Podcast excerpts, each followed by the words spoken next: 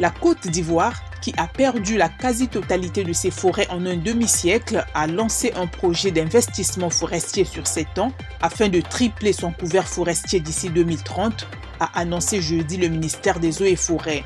Le PIF vise à atteindre une couverture forestière du pays à 6,5 millions d'hectares, soit 20% du territoire national, selon la Banque mondiale qui le finance à hauteur de 143 millions d'euros.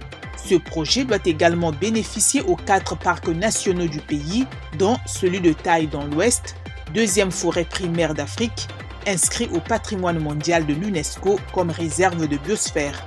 Le Ghana veut mettre en œuvre un programme d'échange de dette pour relever ses défis économiques. Il veut, entre autres réformes, imposer une limite d'endettement sur le financement non concessionnel et se concentrer sur l'utilisation de la politique monétaire pour contrôler l'inflation qui a dépassé 40%.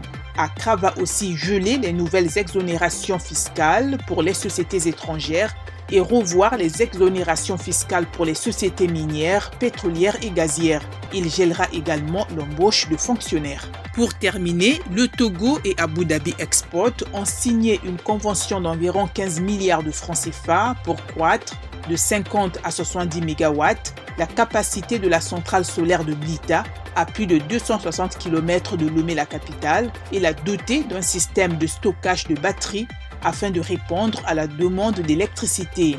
La centrale de Blita pourra alors alimenter environ 222 000 foyers contre 158 000 actuellement, à en croire Togo First. Construite par l'Emirati Amea Power, cette centrale est le fruit d'un partenariat public-privé.